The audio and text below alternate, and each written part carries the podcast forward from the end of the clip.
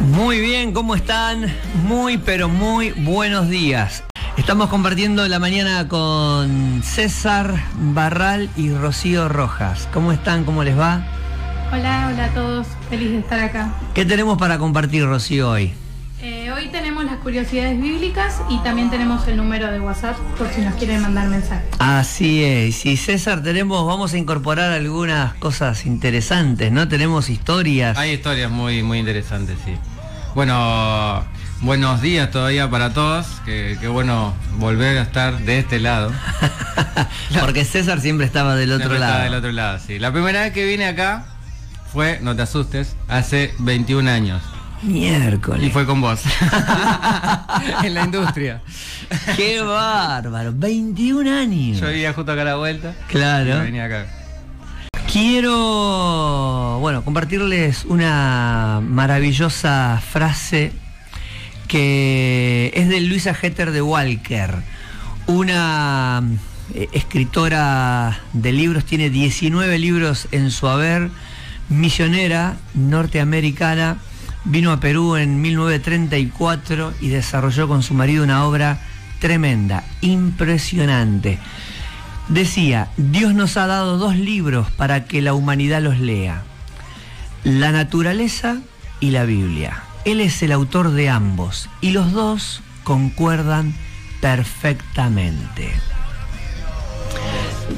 Dice Romanos 1, versículo 20, porque desde la creación del mundo las cualidades invisibles de Dios, es decir, su eterno poder y su naturaleza divina, se perciben claramente a través de lo que Él creó, de modo que nada tiene excusa, o mejor dicho, nadie tiene excusa.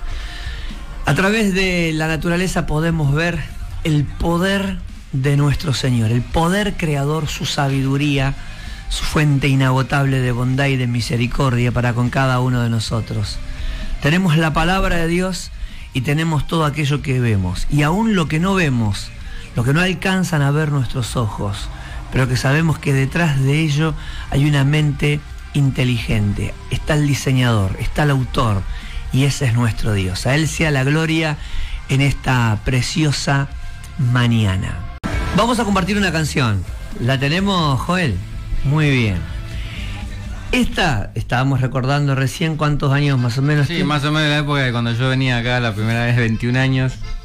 Era muy pasada acá en la radio, muy pasada. Muy pasada. Muy Bueno, dedicada. para todas las mujeres y para todos los varones, este tema de Tupanoy, rezongando. A ver si se identifica. Parece que va a llover, pero si no llueve, va a salir el sol. ¡Ja! Rezongando viene Doña Chacha, nada nunca le cae bien. Si llueve, porque llueve. Si sale el sol, porque sale el sol. Aprendí Biblia en todo tiempo agradecer a Dios. Aunque lleno de problemas, no estoy sin salida. Me preocupo, pero no me desespero. Me persiguen, pero estoy bien acompañado. Me empujan, pero no me voltean. Algo tengo bien claro. Dios dispone todas las cosas para nuestro bien. Por eso, chamigo, deja ya de andar rezongando.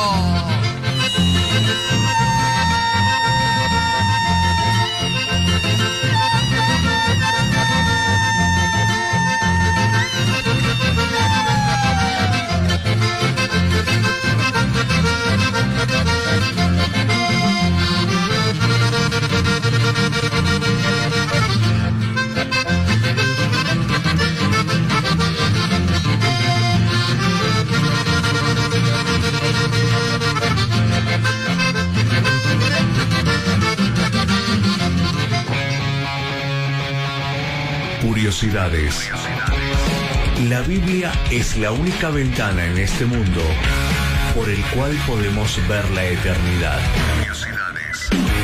Aquí compartimos curiosidades bíblicas, datos, info, historias y mucho más.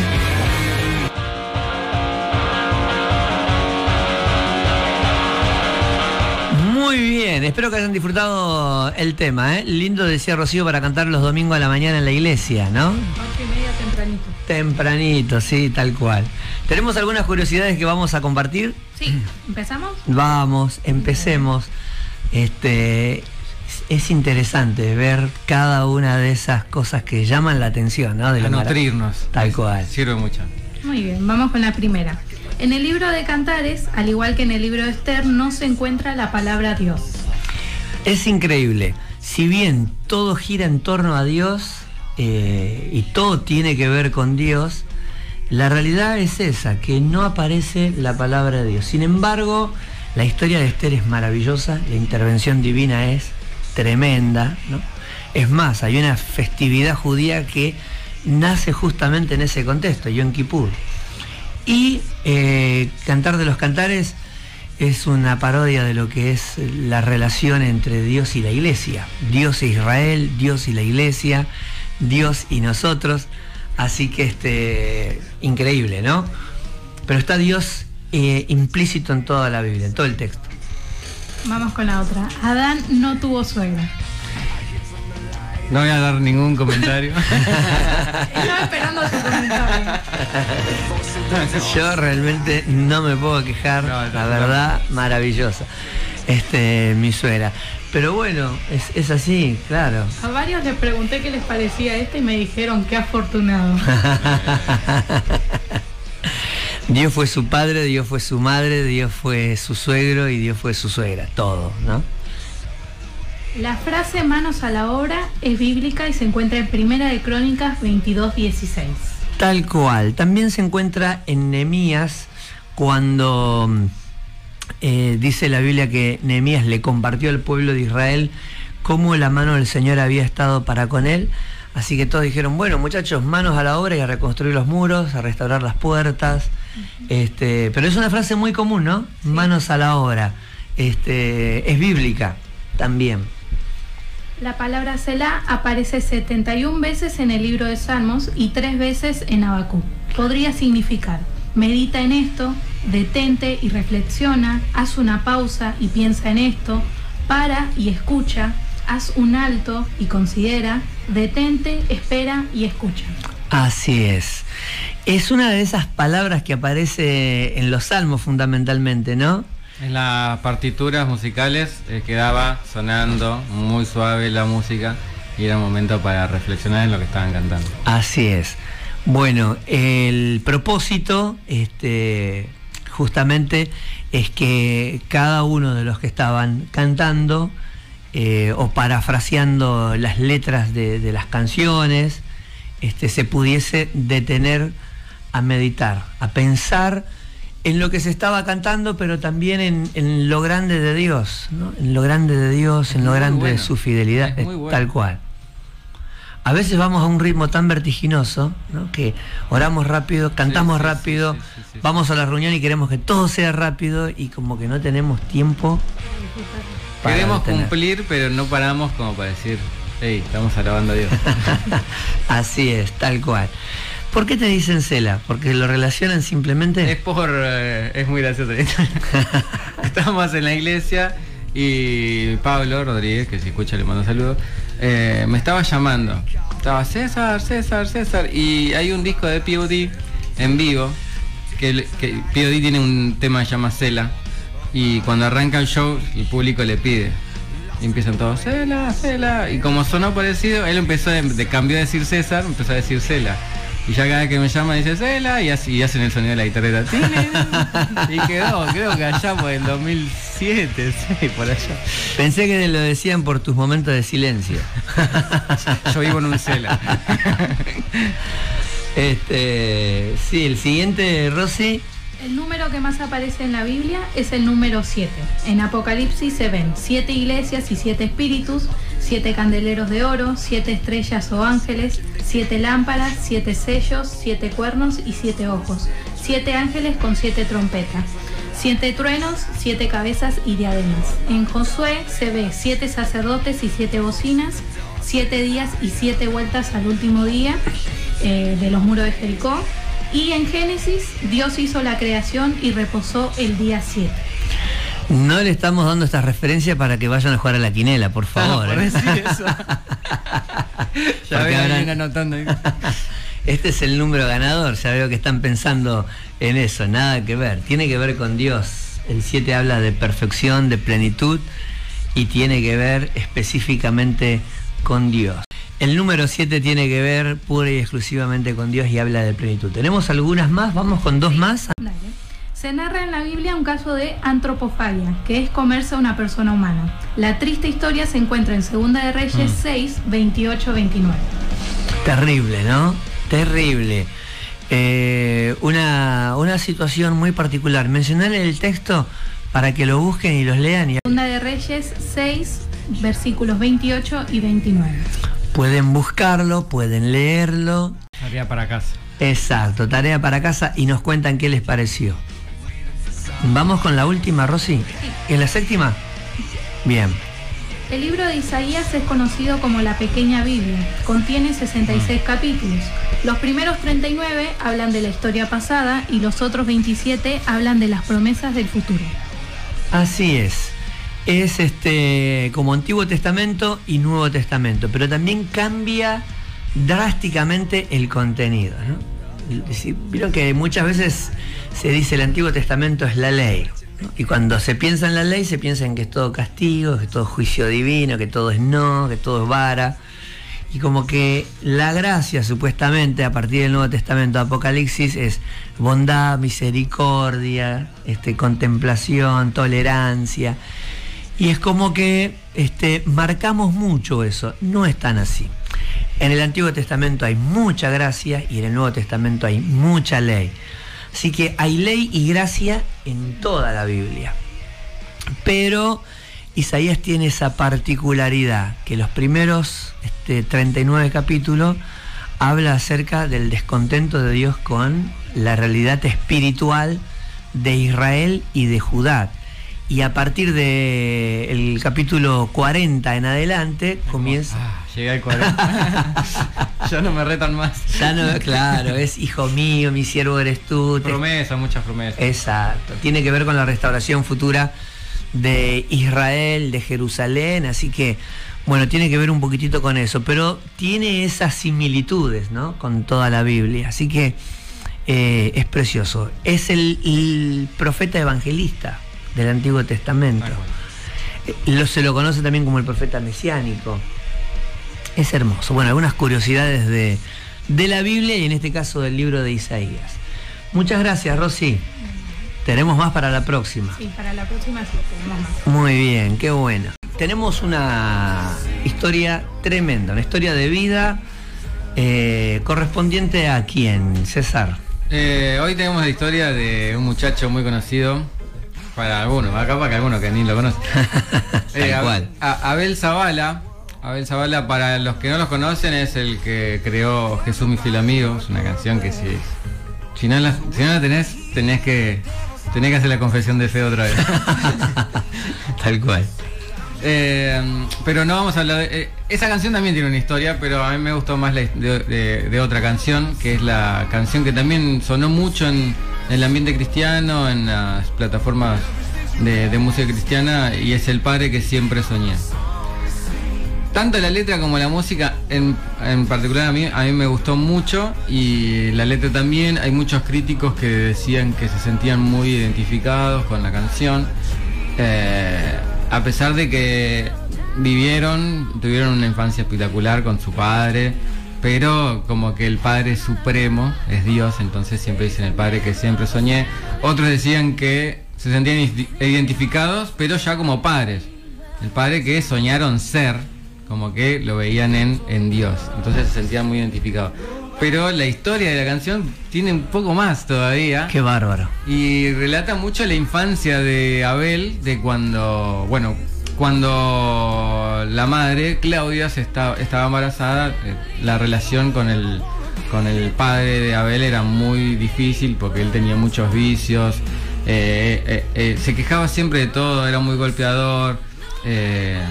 De hecho, el embarazo de Abel eh, fue riesgoso por estos temas de los maltratos y demás.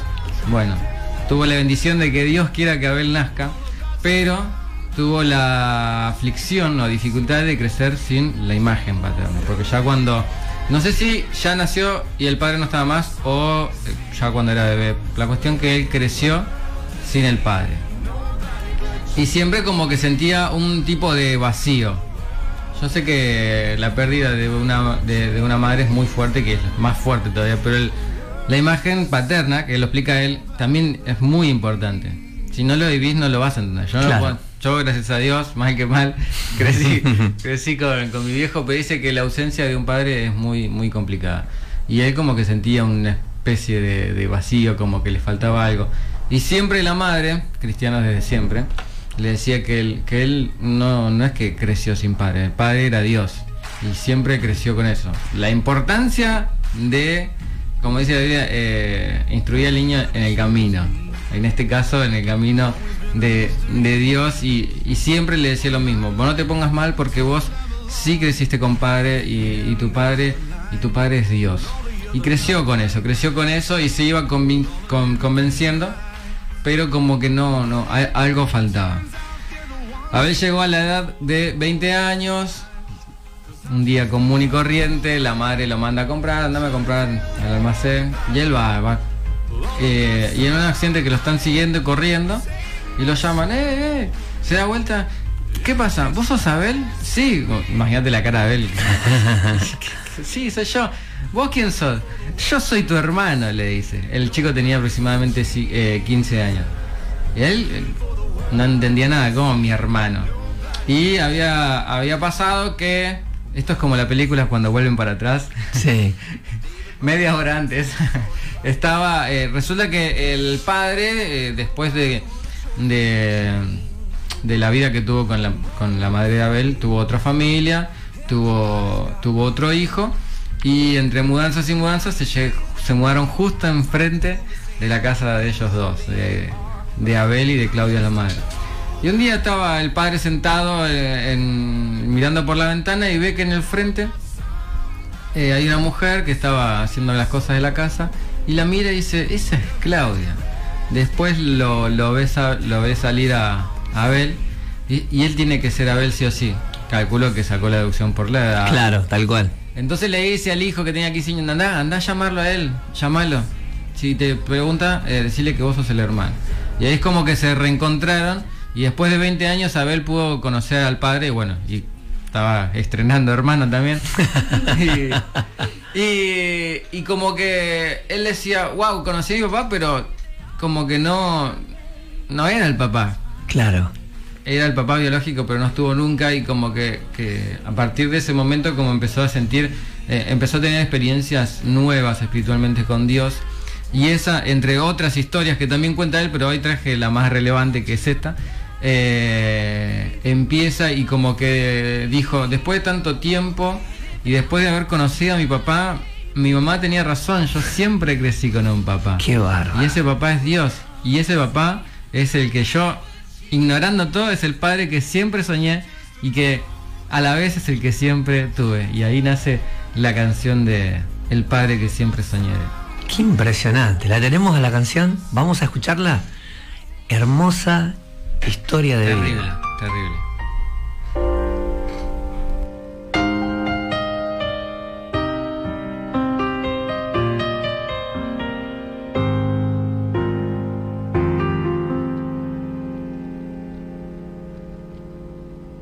Estás conmigo desde antes de verme nacer.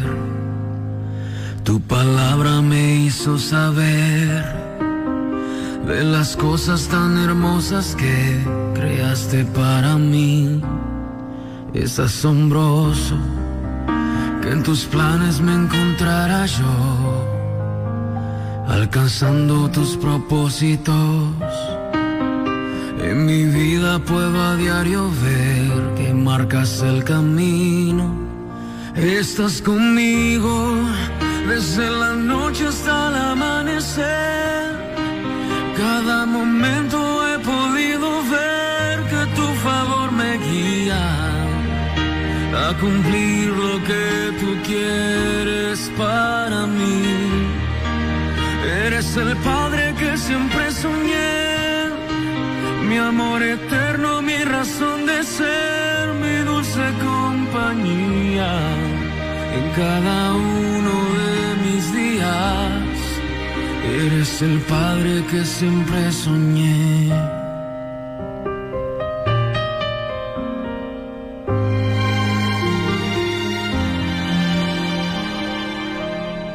Estás conmigo a pesar de los errores que sabes bien pudiera cometer. Me ayudas a permanecer de pie ante la vida. Estás conmigo desde la noche hasta el amanecer. Cada momento he podido ver que tu favor me guía a cumplir lo que tú quieres para. El padre que siempre soñé, mi amor eterno, mi razón de ser, mi dulce compañía. Mm, Estás conmigo y eres el padre que siempre soñé mi amor eterno, mi razón de ser, mi dulce compañía en cada uno. Eres el padre que siempre soñé.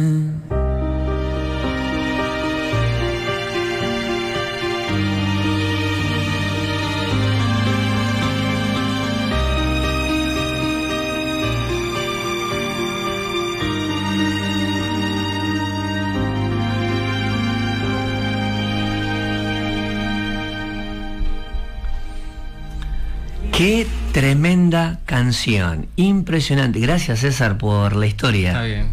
A mí yo cuando la leí también me quedé como, wow, no tiene desperdicio. La verdad, qué tremenda. La historia de Abel Zavala, una historia personal y una canción que nace justamente en, en ese contexto de vida, ¿no? Estamos compartiendo salmos en La Salada, acá en Solano ahora, que volvimos a las reuniones presenciales y estaba compartiendo con los hermanos cómo cada uno de esos capítulos que conforman salmos nacen en, en un contexto, en una historia de vida. También ahí está la historia, claro. Está la historia detrás del salmo. Así es. Así que bueno, recomendable salmo para todos. ¿eh?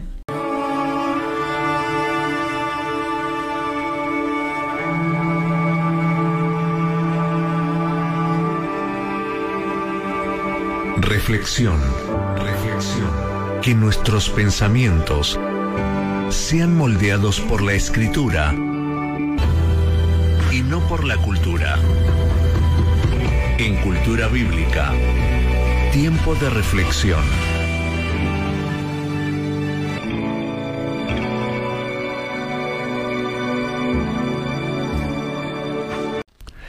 No hay que ser agricultor para saber que una buena cosecha requiere de buena semilla, buen abono, riego, un trabajo bastante fuerte, ¿no?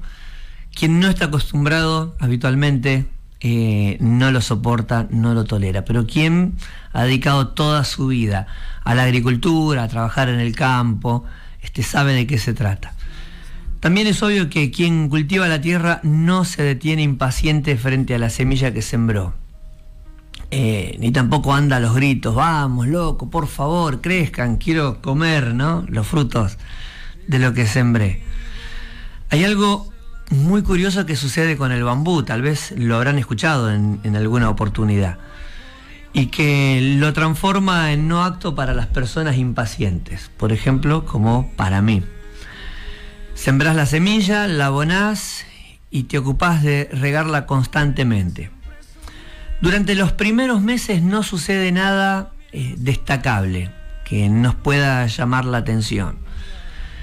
En realidad no pasa nada con la semilla durante los primeros siete años, a tal punto que un cultivador inexperto estaría convencido de haber comprado semillas que, no dan fruto, esas semillas que no sirven. ¿no? Sin embargo, durante el séptimo año, en un periodo de solo seis semanas, la planta de bambú crece más de 30 metros. Eso es lo, lo curioso. ¿Tardó seis semanas en crecer? No, la verdad es que se tomó siete años y seis semanas para desarrollarse. Durante los primeros siete años de aparente inactividad, este bambú estaba generando un complejo sistema de raíces que le permitirían sostener el crecimiento que iba a tener después de siete años. Y bueno, sin embargo, en, nuestra vida cotidiana muchas veces tratamos de encontrarle a todo soluciones inmediatas, ¿no?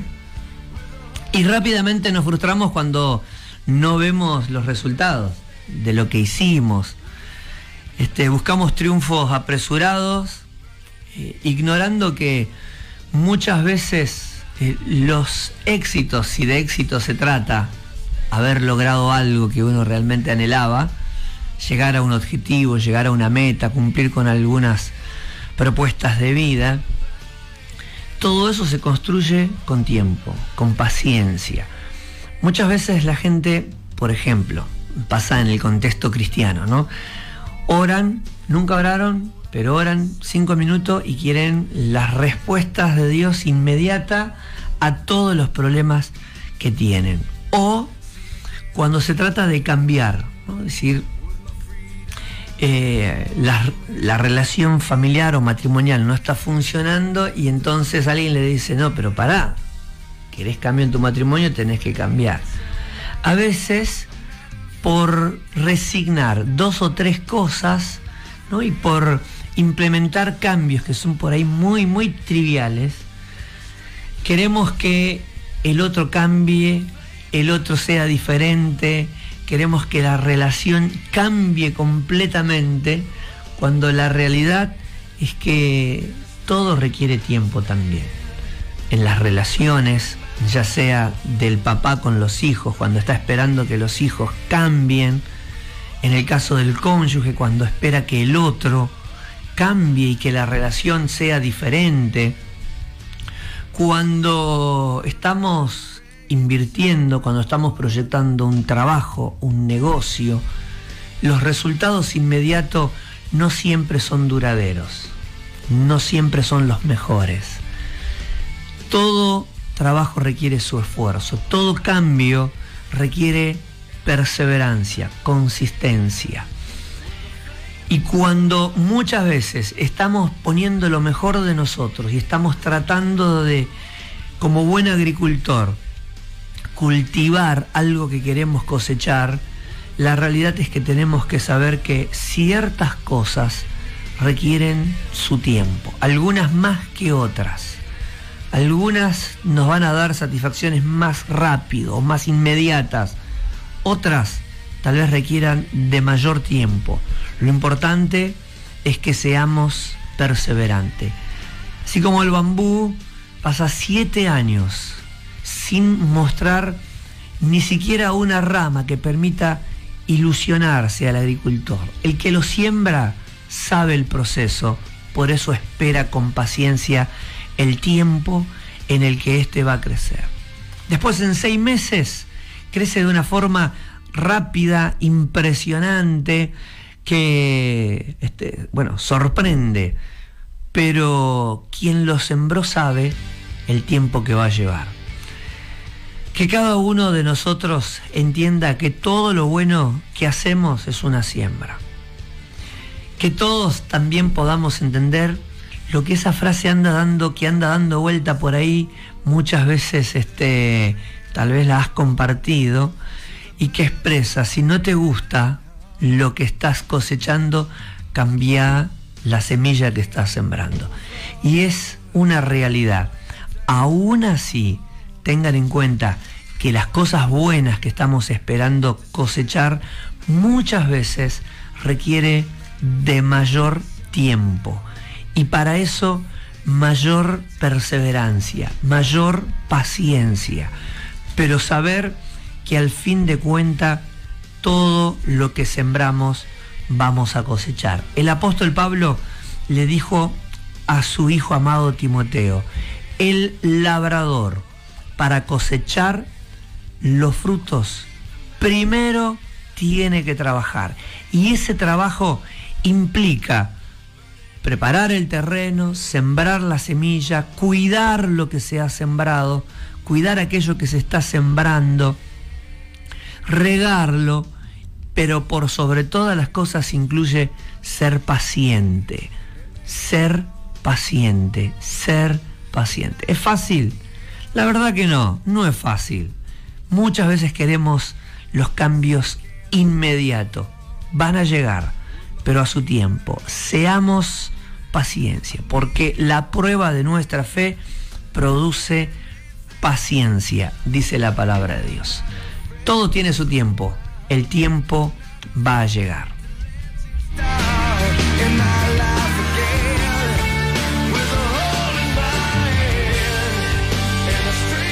Muy bien, ahora sí llegamos al final. Pasó rápido. Qué difícil la paciencia. No es una planta para mí. eso. Bueno, pero ya sabemos que no tenemos que pedirle a la señora paciencia, ¿por qué? Porque nos va a generar siempre más pruebas, más dificultades. De todas maneras quiero darle una noticia no tan alentadora. Por más que no la pidas, si el Señor tiene que trabajar la paciencia, Es algo vital la paciencia. Pidas o no pidas, vas a tener que generar. el Señor te va a meter en el proceso, ¿no? Muchas gracias. Nos vamos. Bendiciones para todos. Gracias, Joel.